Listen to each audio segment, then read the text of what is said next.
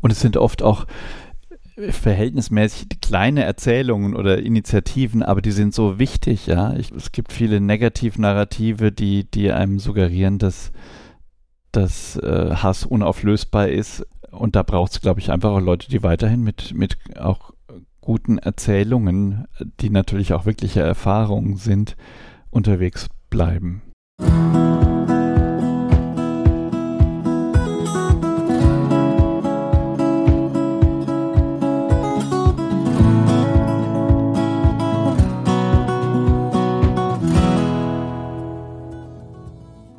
Herzlich willkommen zu unserem Podcast Die Welt ein bisschen besser machen, kirchenpolitisches Engagement für die Gesellschaft. Mein Name ist Kerstin Selina, ich bin Mitglied des Bayerischen Landtags, sozialpolitische Sprecherin der Grünen Landtagsfraktion in Bayern und zusammen mit meinen Kollegen und Kolleginnen spreche ich mit Menschen, die sich aus ihrem Glauben heraus engagieren, die in der Kirche arbeiten und die die Welt ein bisschen besser machen. Wir reden mit Menschen, die sich für Gleichberechtigung einsetzen und die die Menschenrechte im Fokus haben, die gegen Armut kämpfen und die Schutz und Hilfe bieten.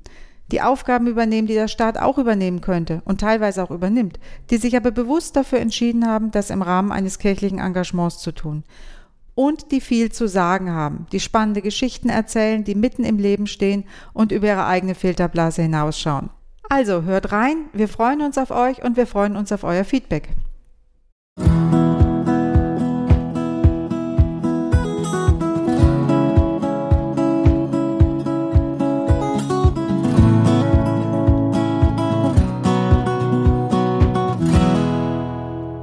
Mein erster Gast ist Pfarrer Burkhard Hose aus Würzburg.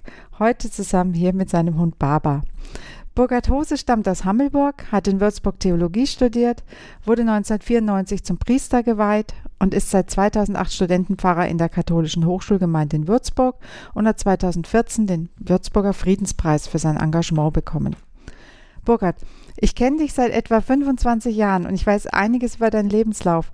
Aber in der Vorbereitung für diesen Podcast ist mir aufgefallen, dass ich auch ganz vieles nicht weiß. Und ich freue mich, dass ich dir heute diese Fragen stellen darf. Die erste Frage, die ich habe, geht ganz weit zurück in deiner Timeline.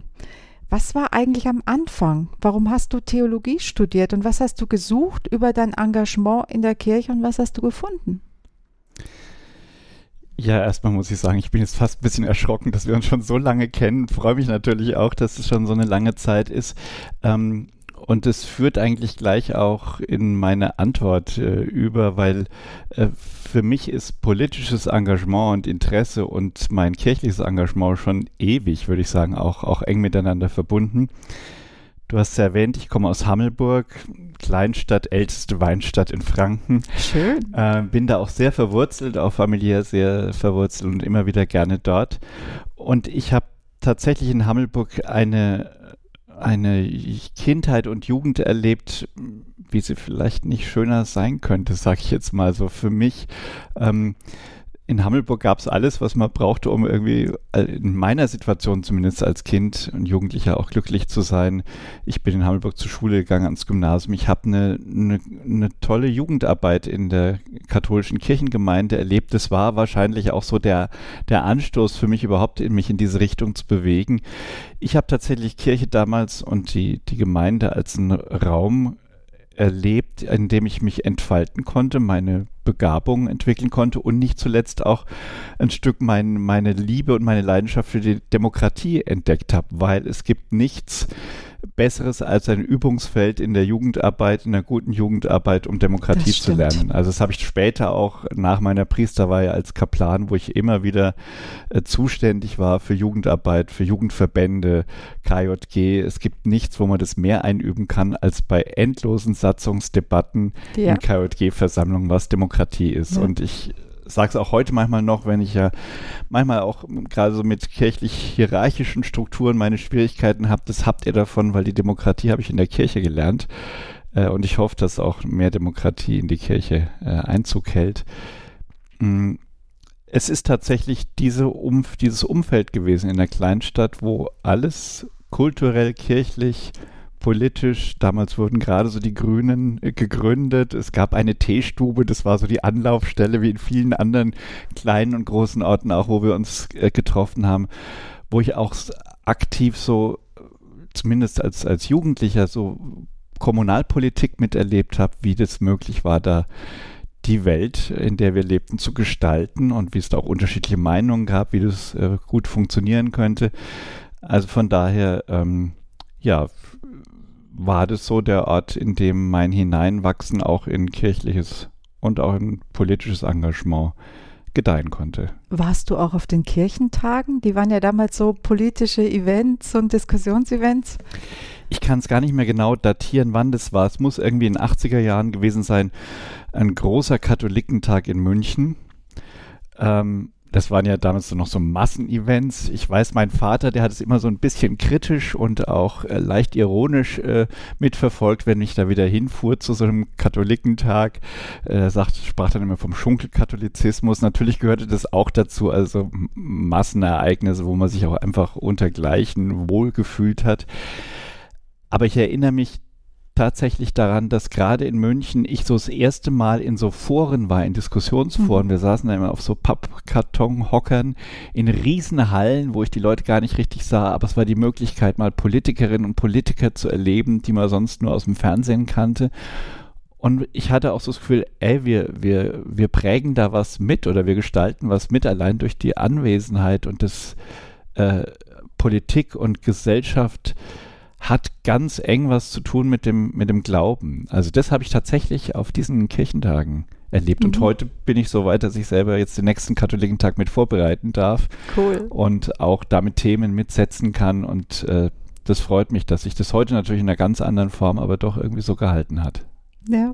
Pappkarton-Hocker hätten wir auch in dem Büro. Heute haben wir aber kleine Holzstühle zum Zusammenklappen. Ich denke, das passt auch. Ähm, als ich mich so überlegt habe, als ich mir so überlegt habe, was denn ähm, so alles jetzt äh, an Fragen an dich kommen könnte, es ist ja unglaublich viel, was mich interessiert. Jetzt habe ich versucht, ein bisschen zu sortieren. Und ein Punkt, der mir so immer wieder auffällt, wenn ich an dich denke, ist, dass seit ich dich kenne, erlebe ich dich mittendrin. Also so mittendrin in der Gesellschaft, egal ob es eine Andacht ist oder eine Demonstration im Ombudsrat oder bei der Hilfe für geflüchtete Menschen. Du beziehst ganz klar Stellung zu allem, was dir wichtig ist. Du stehst in der Kritik. Und für mich bist du jemand, der enorm breite Schultern hat und der immer bereit ist, viel zu tragen und auch zu ertragen. Ich habe mich schon oft gefragt, wer oder was trägt dich denn dadurch oder was bietet dir eigentlich halt? Ähm, also zum einen muss ich natürlich sagen, dass es auch Phasen gibt bei mir, wo das mehr oder weniger gelingt, dieses Tragen und wo die Schultern auch belastet sind und ähm, zum anderen sind es, glaube ich, sind mehrere Dinge, die mir, die mir helfen und die, wo ich mich auch getragen fühle. Das ist nach wie vor ein Beziehungsnetz, also tatsächlich auch meine Familie, meine Bindung so nach Hammelburg, auch so das zu wissen, wo ich zu Hause bin oder wo es einfach Menschen gibt, die, äh, wo ich nichts leisten muss, auch nicht irgendwie besonders toll sein muss oder ähm, die einfach da sind. Freundinnen, Freunde zähle ich dazu. Es ist mit Sicherheit meine Spiritualität auch. Also ich bin stark biblisch geprägt, auch in meinem Werdegang. Ich war auch ja länger an der Uni, am Biblischen Institut als Assistent, habe in der Richtung auch viel gearbeitet. Es hat mir auch immer so eine innere Unabhängigkeit gegeben, weil an der Bibel kann man lernen, dass alles sich verändert, zeitgeschichtlich, kontextuell bezogen ist. Also es gibt keine ewigen Wahrheiten für mich, die immer so sein müssten. Ähm, da gibt es natürlich auch was in dieser Spiritualität, wo ich einfach auch merke, dass es wichtig ist, immer wieder in die Stille zu gehen. Also bis dahin heute die intensivsten Momente auch in meinem Team, in der Hochschulgemeinde, in dem ich arbeite, sind vielleicht die, wo wir einmal in der Woche einfach eine halbe Stunde schweigen zusammen.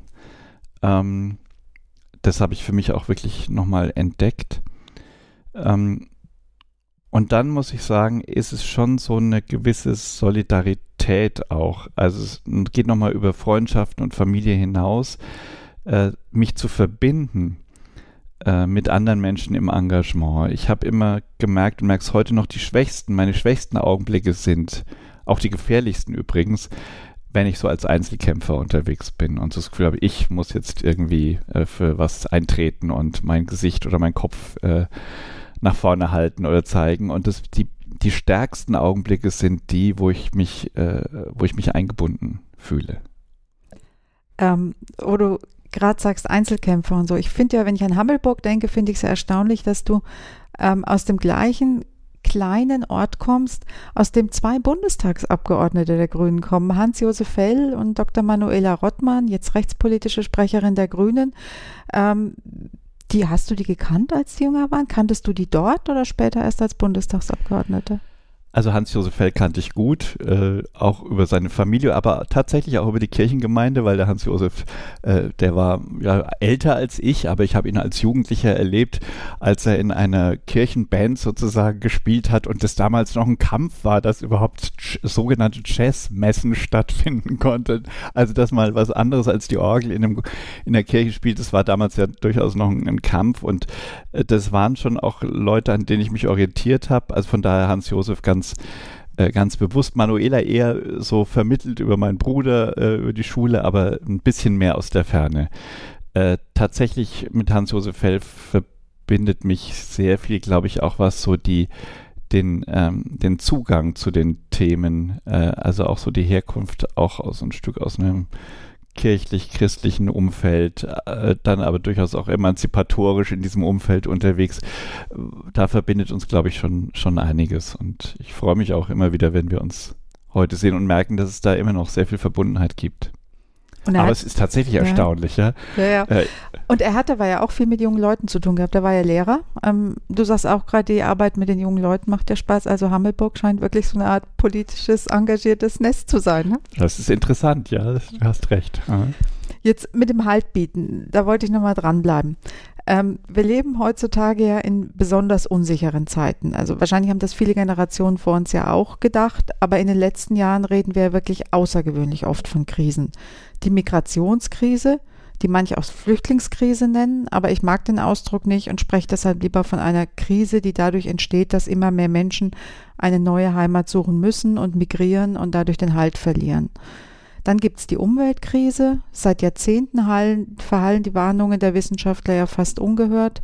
Und dann kam mit dem Pariser Klimaabkommen ja die Selbstverpflichtung, alles zu tun, um die Erderwärmung auf 1,5 Grad zu beschränken. Aber der Erfolg der bisherigen Bemühungen war quasi gleich null. Also die zehn Jahre von 2011 bis 2020 waren das wärmste Jahrzehnt und schon im in dem warmen Jahr 2016 lag der die durchschnittliche globale Oberflächentemperatur rund 1,2 Grad über der dem Durchschnittsniveau von 1850 bis 1900. Und jetzt hat ganz aktuell die Welt ähm, die Weltwetterorganisation prognostiziert, ich weiß nicht, ob du das schon mitbekommen hast, dass in diesem oder einem der kommenden vier Jahre der Rekord bei der globalen Durchschnittstemperatur erneut gebrochen werden könnte. Und zwar nicht vielleicht, sondern mit 90-prozentiger Sicherheit. Ähm, das, wahrscheinlich, das Erreichen einer 1,5 höheren Durchschnittstemperatur 1,5 Grad höher, das liegt wahrscheinlich nur noch wenige Jahre entfernt, mit der Folge, dass die Klimaveränderungen unser menschliches Überleben ja existenziell bedrohen. Und wir sind also auch mitten in einer Klimakrise, zusätzlich zur Migrationskrise. Und dann kommt die Corona-Krise noch on top obendrauf. Was kann denn in so einer Situation der Glaube und was kann kirchliches Engagement in so einer Krisensituation eigentlich bewirken? Ähm, also ich merke zusehends, dass in all diesen sogenannten Krisensituationen ich tatsächlich ähm, zurückgreife für mich auf, auf sehr alte Traditionen, auf biblische Traditionen. Also weil es, weil gerade in der Bibel viele Texte von Krisensituationen geprägt sind und ich dann darauf gucke, für mich haben die irgendwie eine Botschaft vielleicht für uns, für uns heute. Ähm, da ist das eine, also ich denke an äh, die, die Exilsituation in, in der Geschichte mhm. Israels, die übrigens theologisch und auch literarisch die produktivste Zeit war. Also man kann auch an den Krisen Israel oder der Geschichte Israels lernen, dass Krisenzeiten besonders viel Produktivität beinhalten, Möglichkeiten zur Veränderung auch hin zum Besseren ähm, die vielleicht nicht äh, einfach über die Vernunft zu erreichen sind, sondern über eine, eine Bedrohung. Ähm, das andere ist, äh, was mir jetzt so gerade in, in den letzten Jahren nochmal aufgegangen ist, also ich gehöre der katholischen Kirche an und die katholische ist ein, Kirche ist eine, die, die, die sich ja dadurch auszeichnet, dass es eine Weltkirche ist. Das macht es manchmal unglaublich schwer, wenn es um kirchliche, innerkirchliche Reformen und Veränderungen geht.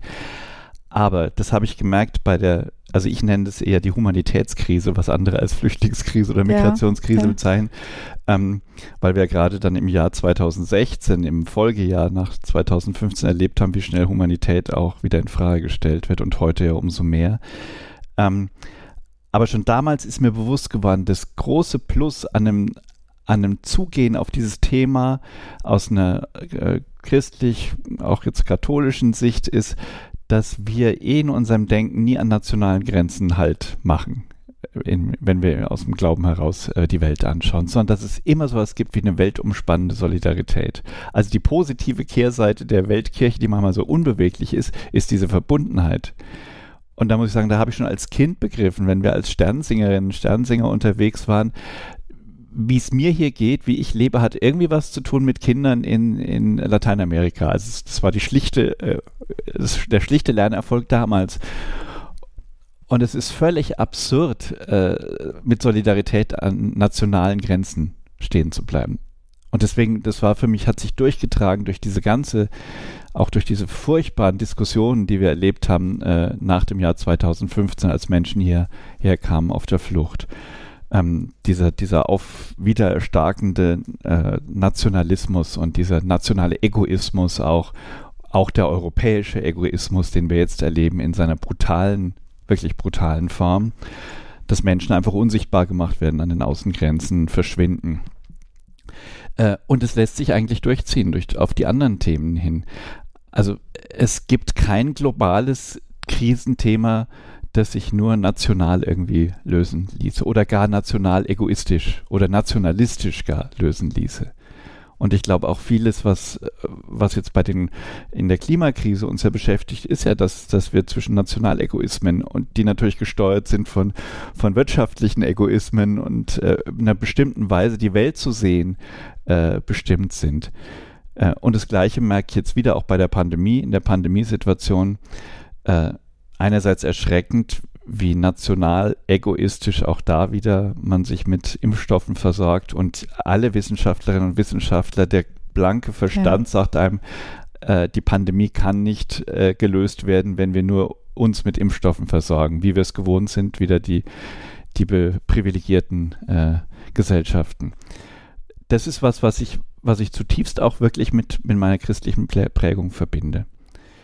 Und es ist auch eine bestimmte Perspektive auf die Krisen, nämlich die Perspektive aus der, Pers aus der, aus der Sicht derer die Welt anzuschauen, die erstmal zu den Benachteiligten gehören. Das gehört zu unserer christlichen Tradition dazu. Das ist sozusagen uns ins Stammbuch geschrieben. Wenn wir uns nicht auf die Seite derer stellen, die benachteiligt sind, dann, dann sind wir nicht mehr Kirche Jesu, würde ich sagen und Menschen nur unter ihrem ökonomischen Nutzen zu betrachten oder die Welt, die, die Mitgeschöpfe nur unter ihrem ökonomischen Nutzen, auch Tiere nur unter dem ökonomischen Nutzen betrachten, wird uns nicht das Leben sichern, sondern das Leben und das Überleben auch der Menschheit kosten. Und das ist eine, eine Weisheit, die ich ähm, auch aus der, aus der christlichen, aus der biblischen Tradition mitnehme. Du hast von Weltkirche gesprochen. Ist dann Kirche tatsächlich sowas wie ein Stabilitätsanker für viele? Ich würde sagen, ja, kann es im besten Fall natürlich sein. Und wir, wir wissen natürlich alle um das, das gefährliche Potenzial auch von Kirche und Religion. Äh, vor allem immer dann gefährlich, wenn sich es mit der politischen Macht verbindet und sich nicht mehr auf die Seite der Benachteiligten stellt. Ich glaube aber, dass es ein wichtiger Stabilitätsfaktor sein kann, ähm, weil wir ja auch, also ich würde mal sagen, rein über die Informationswege, weil, also äh, die, die Art der Solidarität in der Kirche heißt ja zum Beispiel, äh, für Menschen zu beten, die, die mhm. woanders leben. Das heißt, und das prägt mhm. ja das Bewusstsein. Aber auch eines der ältesten Bestandteile des christlichen Gottesdienstes ist die Kollekte. Das heißt, äh, das, was wir haben, zu teilen äh, und dabei ja nicht nur materielles zu teilen, sondern auch mit unserem Bewusstsein, mit der Aufmerksamkeit dahin zu gehen, wo, wo Menschen nicht das Notwendige zum Leben haben. Ähm, von daher ähm, steckt da für mich, für mich sehr viel stabilisierendes, aber auch eben auch kritisches Potenzial, um Gesellschaft zu verändern in, in diesem christlichen Glauben drin. Du hast ähm, von der Kollekte gesprochen und dem Gottesdienst. Ähm, ich frage mich manchmal, wenn ich mir so anschaue, wer außerhalb von Weihnachten eigentlich im Gottesdienst ist. Ähm, da sind überwiegend Ältere, die da halt schon immer hingegangen sind. Die Reihen sind oft sehr licht in den ähm, Gotteshäusern zu einem normalen Gottesdienst, es sei denn, es ist eine bestimmte Feier. Ähm, erlebst du eigentlich die Kirche noch als wirklich mittendrin in der Gesellschaft oder ist Kirche so eine Art Parallelgesellschaft geworden, weit weg von den echten gesellschaftlichen Strukturen und ist die Kirche überspitzt gesagt nur noch für eine bestimmte kleine Gruppe von überwiegend älteren Menschen in unserer vielfältigen Gesellschaft relevant und der Rest macht Yoga und Meditation, um im eigenen Besinn Antwort auf die Fragen zu finden, die einen beschäftigen. Ich erlebe beides eigentlich, also und zwar auch in meinem direkten Umfeld. Das ist ja auch das, was, was es manchmal so schwer macht oder uns auch oder mich zerreißt manchmal direkt. Ähm, ganz extrem erlebe ich Kirche als Parallelgesellschaft, also eine Kirche, in der die, die immer noch in einem hierarchischen Machtsystem gefangen ist und sich verschließt der Demokratie und auch der Anerkennung von Menschenrechten, also von Rechten von Frauen und von queeren Menschen, ähm, wo sie mir seltsam, fast äh, skurril manchmal vorkommt in ihren Äußerungen, wo das kann man eigentlich nur als Parallelwelt bezeichnen. Ähm, dazu gehören natürlich auch bestimmte Formen von Gottesdiensten, wie du sagst, die, die kaum mehr Menschen erreichen.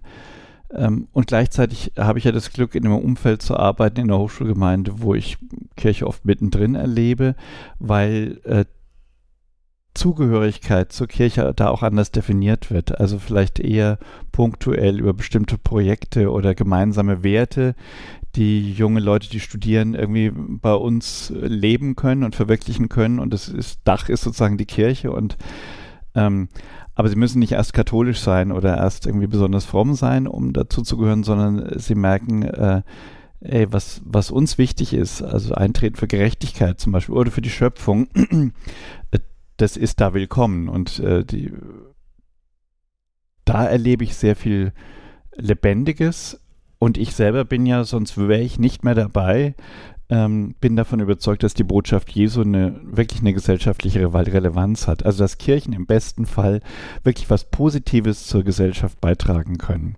Das ist aber tatsächlich eine andere Welt. Ja, das ist die Welt, wo ich eher äh, Kirche entdecke, sage ich manchmal, wenn ich auf der Straße unterwegs bei, bin, bei Demonstrationen, wir uns begegnen äh, und über solche Themen sprechen wie heute, dann ist es ja für mich äh, genau das, was ich als Kirche sein definiere. Da würde aber jemand vielleicht, äh, der irgendwie in Rom in irgendeiner römischen Behörde sitzt, zu einem ganz anderen Ergebnis kommen, was für ihn Kirche ist. Das ist was, ein eine, eine, eine, Gleichzeitigkeit und manchmal auch was, was, was tatsächlich auch zerrissen wirkt und irgendwie wie Parallelwelten, nicht nur die Kirche als Parallelwelt zur, zur sonstigen Gesellschaft, sondern innerhalb der Kirche gibt es wirklich auch verschiedene Welten. Du hast jetzt ähm, Kirche auch erklärt als eine Gruppe von Menschen, die agiert, die etwas tut, die ein Ziel hat und etwas tut, um das umzusetzen.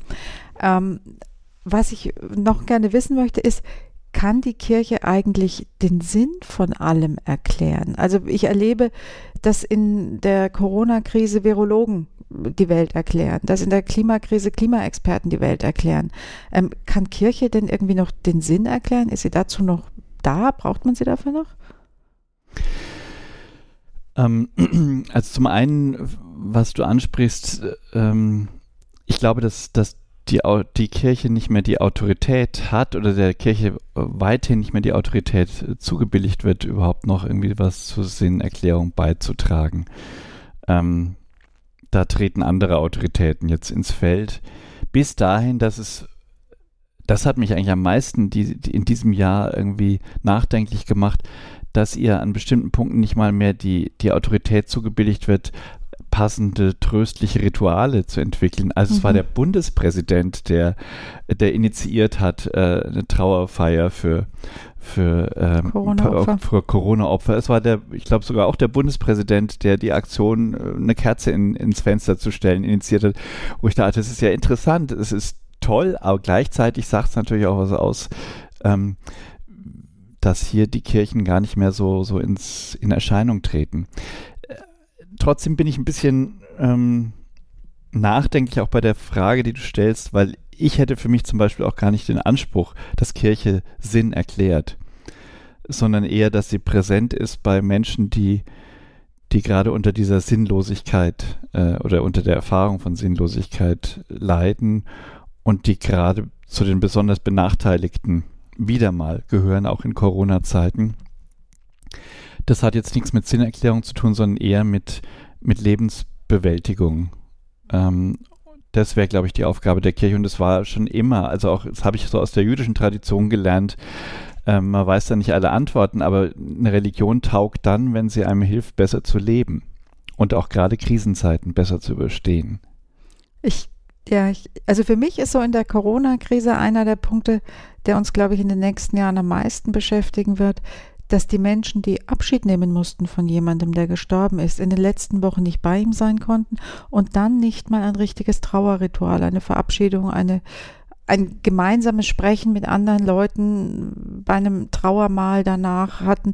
Und ich glaube, dass das ganz vielen Menschen psychisch unglaublich lange nachhängen wird, den Angehörigen, den übriggebliebenen. Und ich glaube, dass da eine große Aufgabe für die Kirche in den nächsten Jahren herauswächst, dieses mit dieser Erfahrung leben, oder? Das ja, und ich habe es auch im, im, unmittelbaren Umfeld, auch in meinem Team erlebt, wo also ein Elternteil von einer Kollegin äh, gestorben ist in dieser Zeit, zwar nicht an Corona, aber eben auch in einer Situation, wo, wo die Angehörigen nicht zu ihm konnten im, im Krankenhaus und das tatsächlich schwere Verletzungen auch hinterlässt. Und ähm, ich glaube, da war es wichtig und es haben ja auch viele gemacht, Kolleginnen und Kollegen, die in den Kliniken arbeiten, in der Klinikseelsorge, die da total gefordert waren in der Zeit, ähm, die auch dafür gesorgt haben, dass sowas möglich war, das auch zum Teil äh, ringend mit den Klinikleitungen, also auch davon habe ich immer wieder erfahren, äh, dafür gesorgt haben, dass, dass sowas möglich gemacht wurde.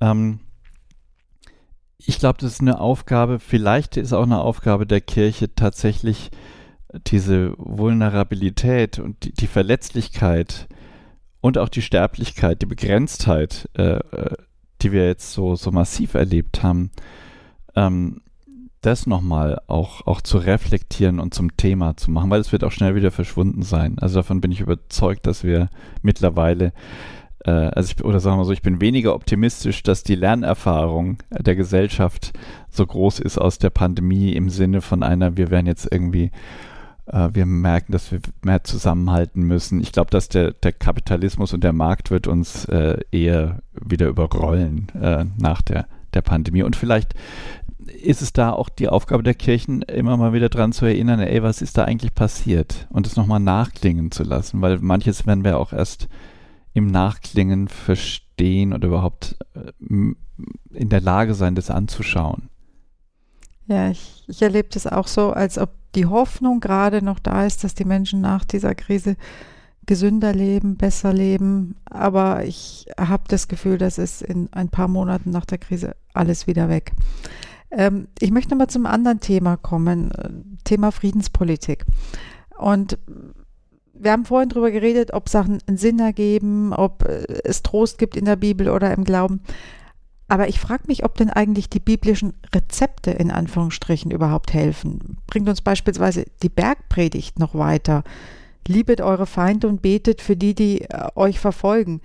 Ist das nicht absurd angesichts dessen, dass die friedliche Revolution in vielen Ländern der Welt brutal niedergeschlagen werden und angesichts dessen, dass es egal zu sein scheint, ob man friedlich oder nicht friedlich demonstriert, das Bedürfnis nach Freiheit und Sicherheit wird aktuell doch überall niedergeknüppelt, niedergeschossen, Menschen werden überall verhaftet, getötet, unter Hausarrest gestellt, verurteilt.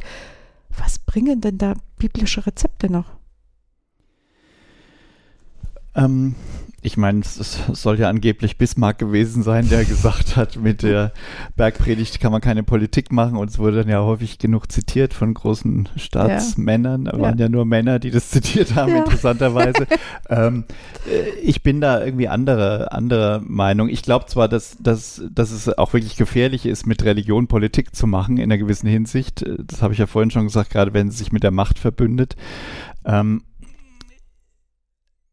ich erlebe allerdings auch immer wieder, und ich habe jetzt echt auch die letzten Jahre viele Menschen kennengelernt, die gerade aus Diktaturen auch, auch kamen und hierher geflüchtet sind, dass Menschen ähm, also ne, sowas wie eine, eine, Resilienz auch entwickeln, auch eine innere Unabhängigkeit, wenn sie nochmal einen anderen Anker haben und auch tatsächlich an das Unmögliche manchmal weiter glauben. Also das ist für mich, also diese Friedensutopien, wie sie uns im Jesaja-Buch äh, begegnen, äh, die sind ja natürlich, da kann man sagen, das ist ja Spinnerei, aber daraus leben ja Menschen seit Jahrtausenden und versuchen immer und immer wieder gegen ja.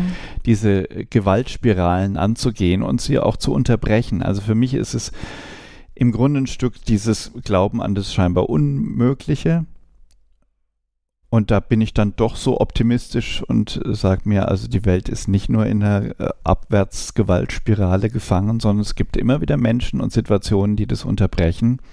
Ich habe neulich, ich weiß nicht mehr den Film, aber ich habe einen interessanten äh, Film gesehen über diese Wahrheitskommission in, in Südafrika, ja. die von Desmond Tutu, also es ging um seine Person, fällt der Filmtitel nicht mehr ein, war ein sehr sehenswerter Film.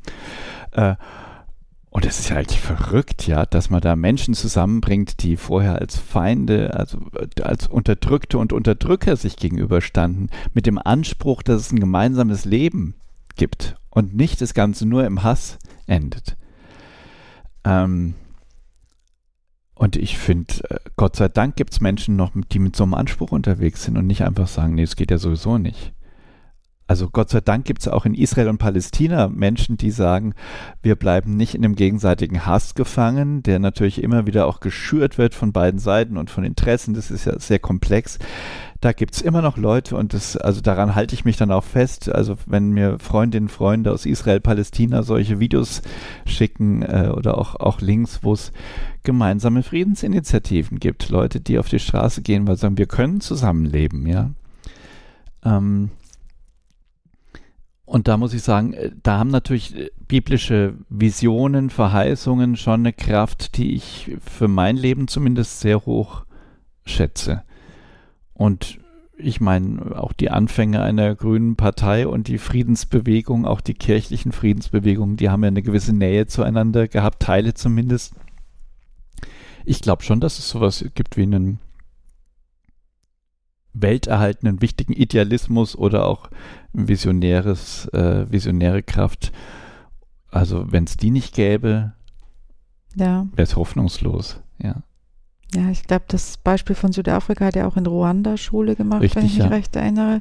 Und bei Israel fällt mir ein, diesen einen Artikel, den ich mal gelesen habe, darüber, dass in einem Krankenhaus einander Blut gespendet ja. wird. Mhm. Und ähm, nicht nur Blut von Israelis für Israelis und Blut von Palästinensern für Palästinenser, sondern bewusst gesagt wird, wer Blut braucht, bekommt es und wer Blut spendet, spendet es für beide. Und das ist, das wirkt wie so eine triviale Selbstverständlichkeit, aber das, das ist dort schon ein Friedensangebot. Ja.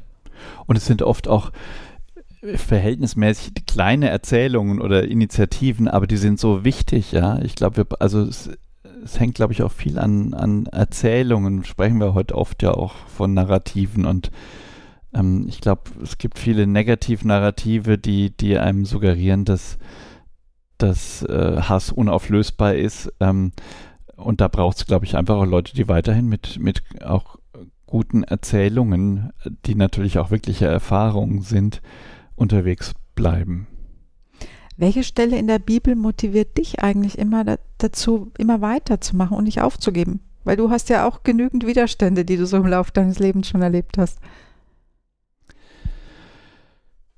Oh, es gibt eine ganze Reihe von, von biblischen Erzählungen. Ein Strang, würde ich mal sagen, vielleicht gar nicht mal eine Einzelerzählung, ist tatsächlich so die, die aus der hebräischen Bibel, äh, wo man eine Krisenerfahrung nach der anderen eigentlich äh, vermittelt bekommt. Also die, die Sklaverei in Ägypten mhm. und dann der Glaube an Gott, der Befreiung ja. will. Äh, der Durchzug durch die, durch äh, die Wüste.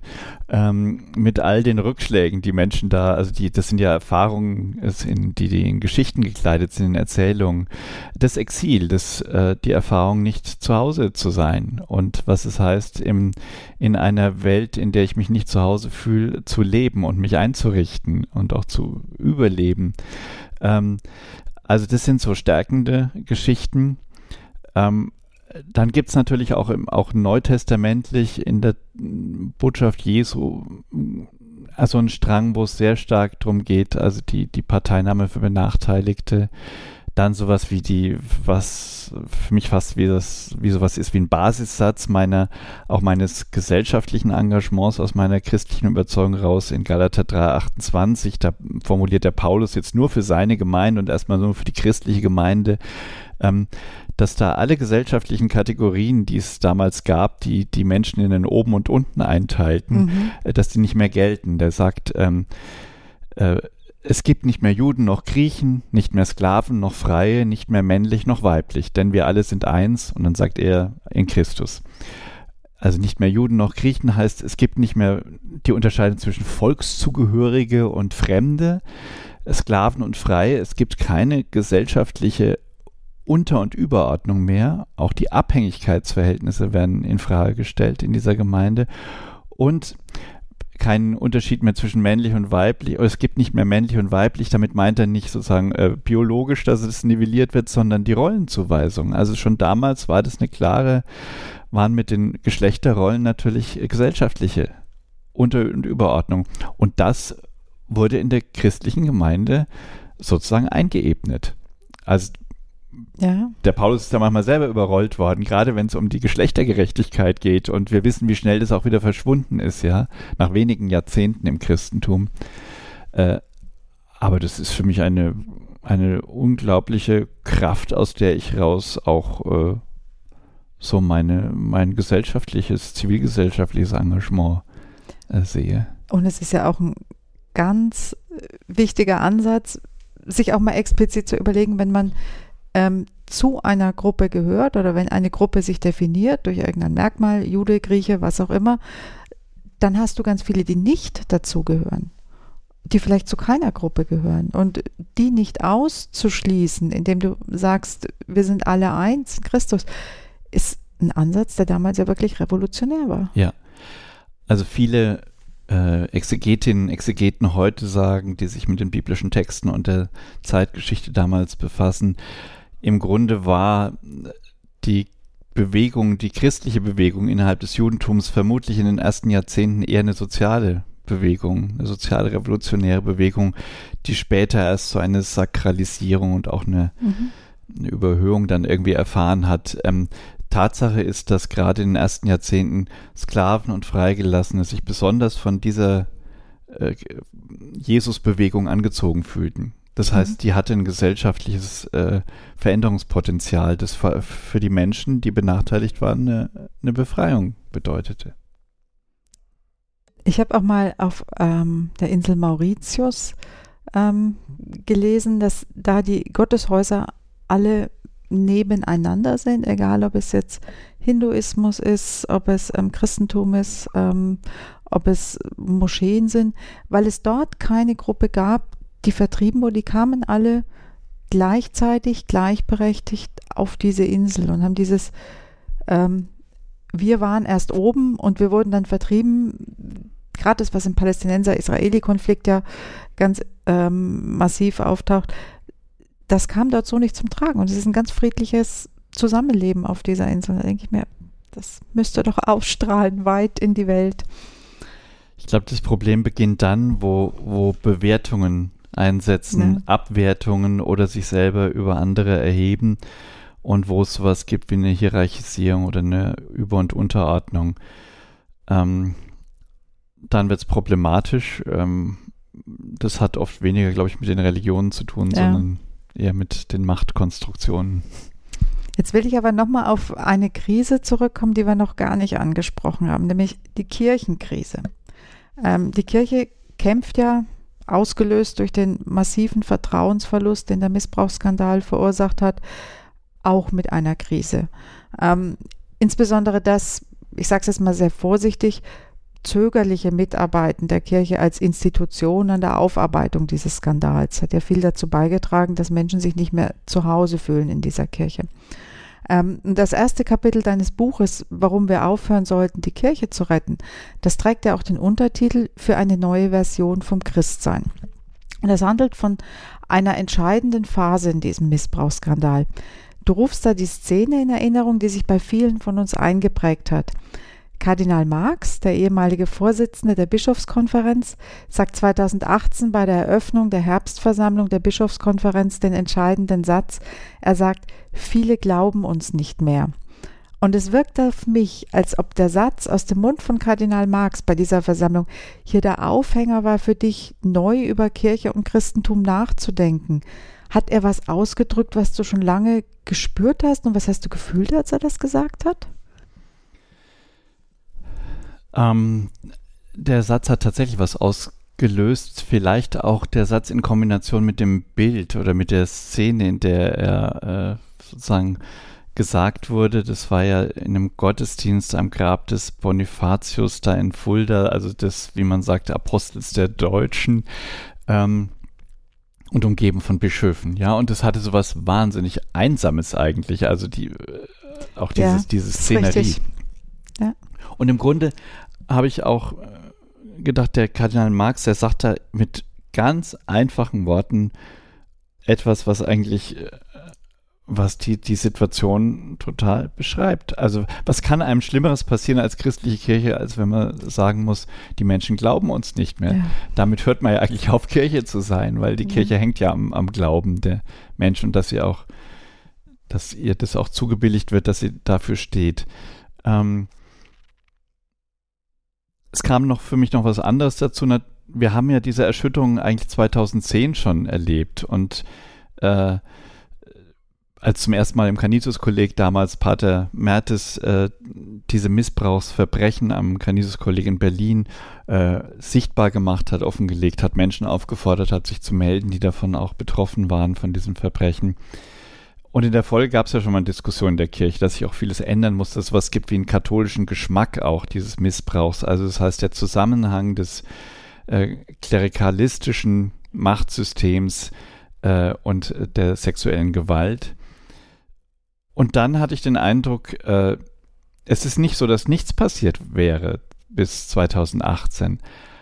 Man hat Präventionsprogramme entwickelt und wir haben es ja auch gemerkt in der Hochschulgemeinde. Also Studierende mussten jetzt äh, polizeiliche Führungszeugnisse vorlegen. Aber es war vieles, habe ich erlebt, sehr formalisiert und äh, ging um eine rechtliche Absicherung sozusagen auch der Institution.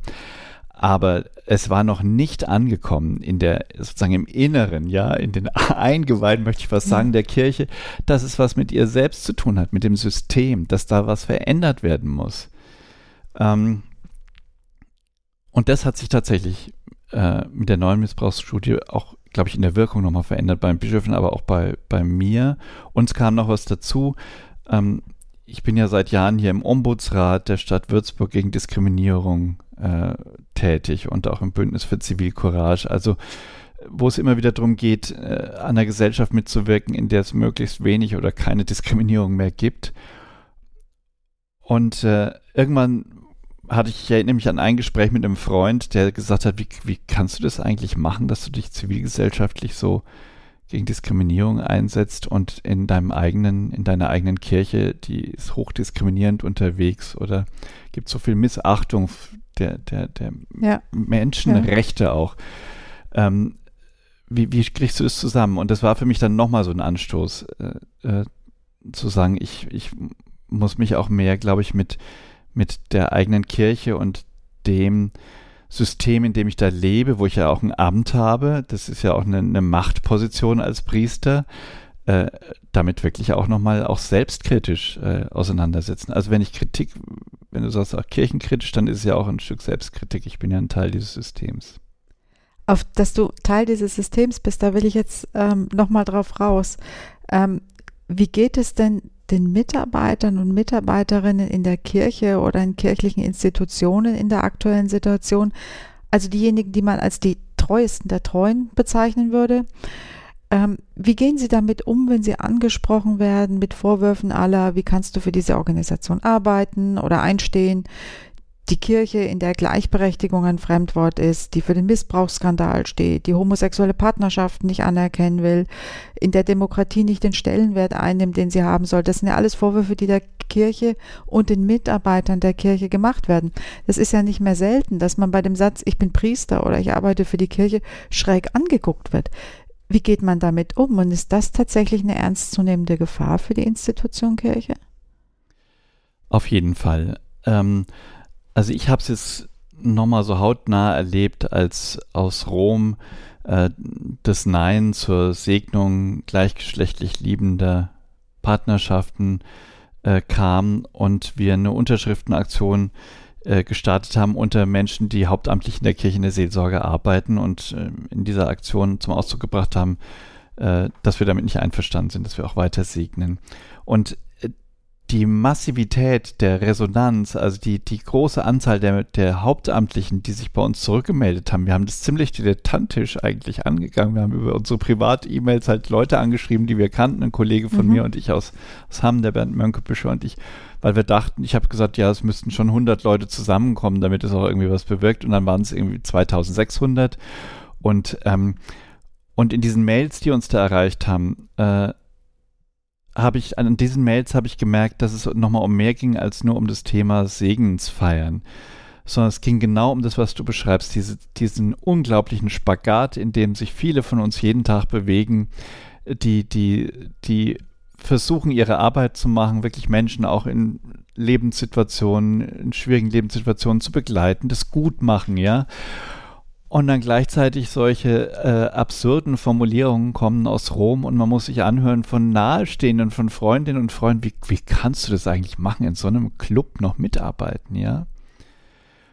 Und die Frage stelle ich mir ja selber, ja, in so einem Moment. Es ist ja nicht so, dass ich dann das Verteidigen anfange. Ich habe auch keine richtige Antwort drauf, wie kommt man damit zurecht, ähm, sondern es ist für mich eher so, äh, das haben wir auch mit dieser Aktion zum Ausdruck gebracht, dass ich augenblicklich das Gefühl habe, dass die, die Botschaft Jesu in ihrer Relevanz für das Leben von Menschen heute, und zwar nicht nur für das Leben von Menschen in der Kirche oder so, sondern auch für die Gesellschaft als Ganzes, dass diese Botschaft massiv gestört wird und der Blick auf die Botschaft verstellt wird durch die, die verfasste Kirche, durch Teile dieser, dieser Kirche, also Teile ganz bewusst.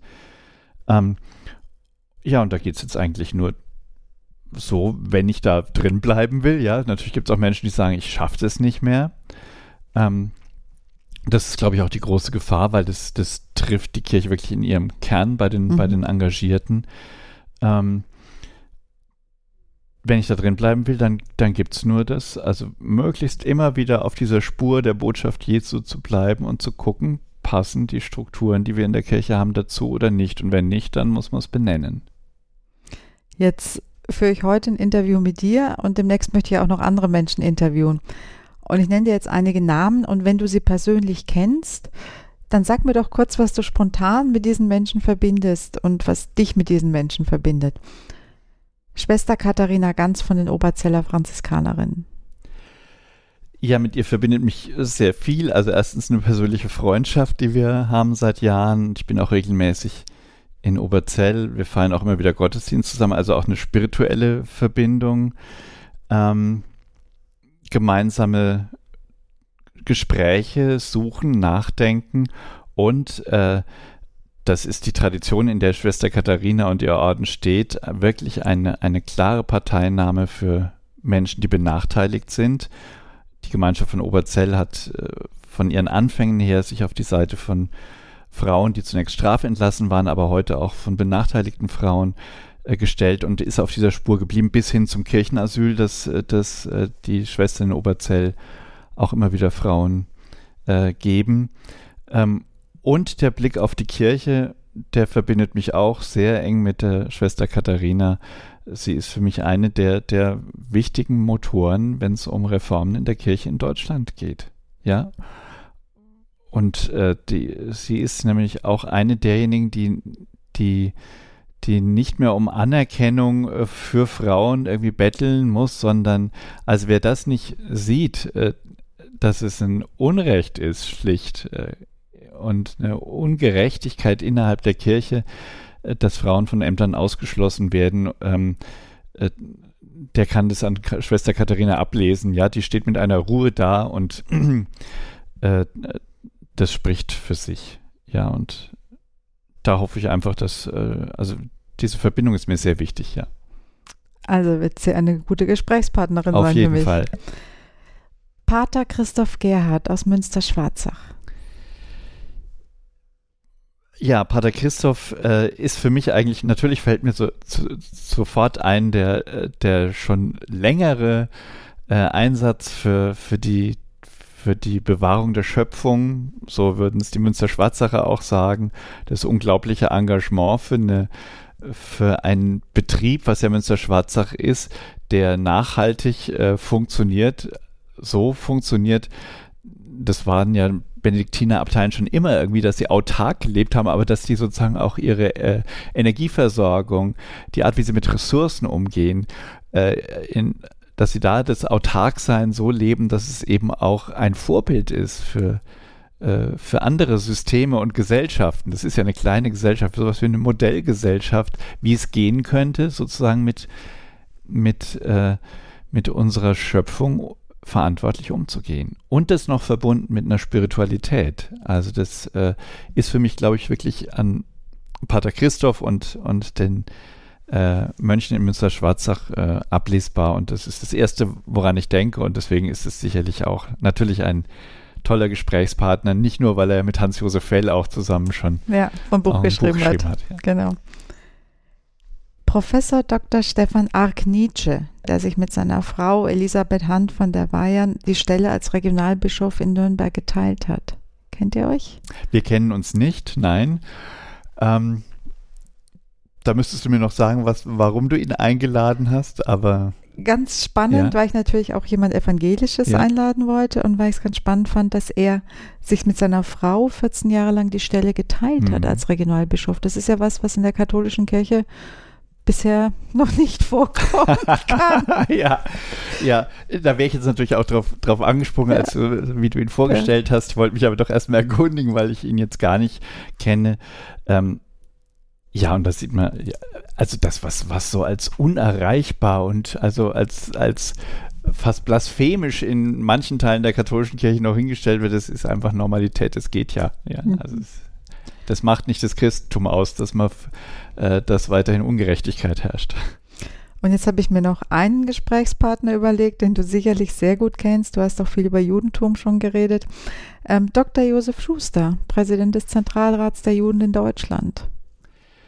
Josef Schuster kenne ich jetzt wirklich schon sehr lange. Ähm, ich bin ja schon lange auch in der Gesellschaft für christlich-jüdische Zusammenarbeit äh, engagiert und auch der katholische Vorsitzende der Gesellschaft, die mitbegründet wurde von David Schuster, dem Vater von Josef Schuster. Und äh, ich habe lange bei Professor Müller an der Uni gearbeitet, der äh, von Haus aus ja Neutestamentler und Judaist war und äh, die jüdischen Grabsteine hier in der Bleich äh, entdeckt, erforscht hat. Vor allem als sein Assistent war ich natürlich da viel dabei bei diesen Arbeiten und immer wie immer und immer wieder auch in der Familie Schuster.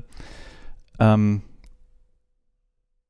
Josef Schuster ist für mich wirklich ähm, sowas wie, also ich bewundere ihn wegen seines, wegen seiner Ruhe, in der er sich auch immer wieder äußert, äh, für seine Nüchternheit und aber auch die Deutlichkeit der, der Worte, die er findet.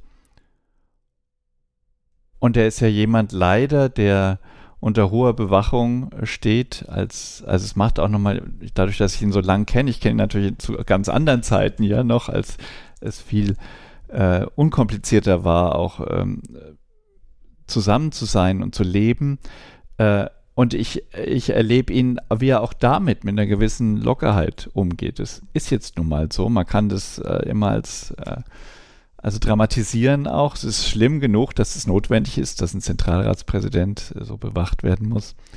Äh, aber der Dr. Schuster hat sich auch, eine, auch da eine unglaubliche Bodenhaftung bewahrt. Und ich glaube, ähm, ich habe mit ihm zusammen über die ganzen Jahre, auch wie das Gemeindezentrum Shalom Europa geplant und errichtet wurde, war ich auch eine Zeit lang in diesem, in diesem Initiativkreis Shalom Europa mit dabei.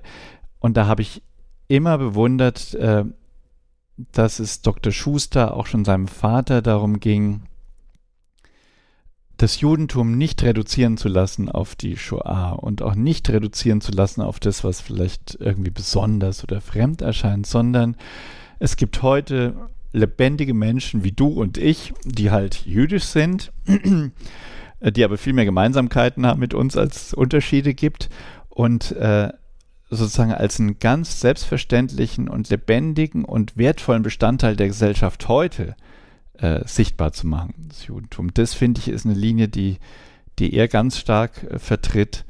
Ähm, auch immer wieder klar zu machen, jetzt gerade im aktuellen Konflikt, ähm, eine jüdische Gemeinde ist keine, keine israelische Gemeinde, sondern eben eine jüdische Gemeinde. Keiner könnte besser äh, als Dr. Schuster äh, zeigen, wie verwurzelt er hier in Unterfranken ist mit seiner Familie. Ähm, also immer wieder auch den Blick darauf zu lenken, es geht darum, äh, dass der jüdische Glaube ein Glaube ist, eine Religionszugehörigkeit. Ähm, und dass es, dass es um nichts anderes geht als, als gute Nachbarn, auch zuverlässig, achtsam nebeneinander, miteinander zu leben, aufeinander zu achten. Ähm, und das ist Judentum, was sehr weltzugewandtes und was sehr gegenwärtiges ist und nicht nur etwas, was man aus Geschichtsbüchern oder im schlimmsten Fall aus der Beschäftigung mit der Shoah mhm. nur kennt. Danke. Ich habe zum Schluss noch eine Frage. Was ist für dich das größte Glück? Das größte Glück ist für mich, also ich kenne viele Glücksmomente, aber tatsächlich das größte Glück, äh, das kann ich beschreiben, weil ich es einmal, weil es mir, weil es mich wirklich so durch, fast durchfahren hat. Ähm, da war ich mit dem Hund, es war noch der, mein alter Hund, am, am Main, wie immer, spazieren, Hundefreilaufzone Richtung äh, äh, Oberzell, Kloster Oberzell äh, unterwegs unten am Main. Und das war so ein Moment, wo auch viel außenrum war, ich viel irgendwie in der Öffentlichkeit war. Und dann kam so ein Satz zu mir, äh, also er hat, war so, hat sich so innerlich rausgestellt, ich bin ein Mensch, der mit seinem Hund spazieren geht. Ja, ich habe geahnt, dass das Thema Hund bei dir beim größten Glück eine ja. Rolle spielt. Ich kenne dich nicht ohne Hund, ja. seit wir uns kennengelernt haben. Und der Hund war die ganze Zeit ganz lieb dabei bei dem Interview. Ich freue mich sehr, dass du heute hier warst und dass du dir Zeit für uns genommen hast. Und einige deiner Sätze werden wir sicherlich auch in den kommenden Interviews wieder aufgreifen. Und ich wünsche dir heute noch einen ganz erfolgreichen Tag für dich, für die, mit denen du zusammenarbeitest. Bleib gesund, engagier dich weiter und fahr fort, die Welt ein bisschen besser zu machen. Danke, Burkhard. Und ich danke dir für das wirklich sehr interessante, anregende Gespräch für mich. Ich wünsche dir auch weiter interessante Gespräche und ja, jetzt auf die nächsten 25 Jahre hätte ich beinahe gesagt. Auf jeden Fall freue ich mich immer, wenn wir uns sehen und auch gemeinsam uns engagieren. Danke. Danke. Das war die erste Folge unseres neuen Podcasts Die Welt ein bisschen besser machen, kirchenpolitisches Engagement in der Gesellschaft. Heute war Pfarrer Burkhard Hose unser Gast. Weitere interessante Gespräche mit spannenden Persönlichkeiten, engagierten Menschen werden folgen und wir freuen uns, wenn ihr wieder dabei seid. Ihr könnt uns abonnieren. Weitere Infos findet ihr auf der Webseite von mir www.kerstin-celina.de oder auf www.grüne-fraktion-bayern.de oder folgt uns auf Social Media, auf Facebook, Twitter, Instagram und wenn ihr Beiträge und Anregungen habt, dann schreibt uns einfach.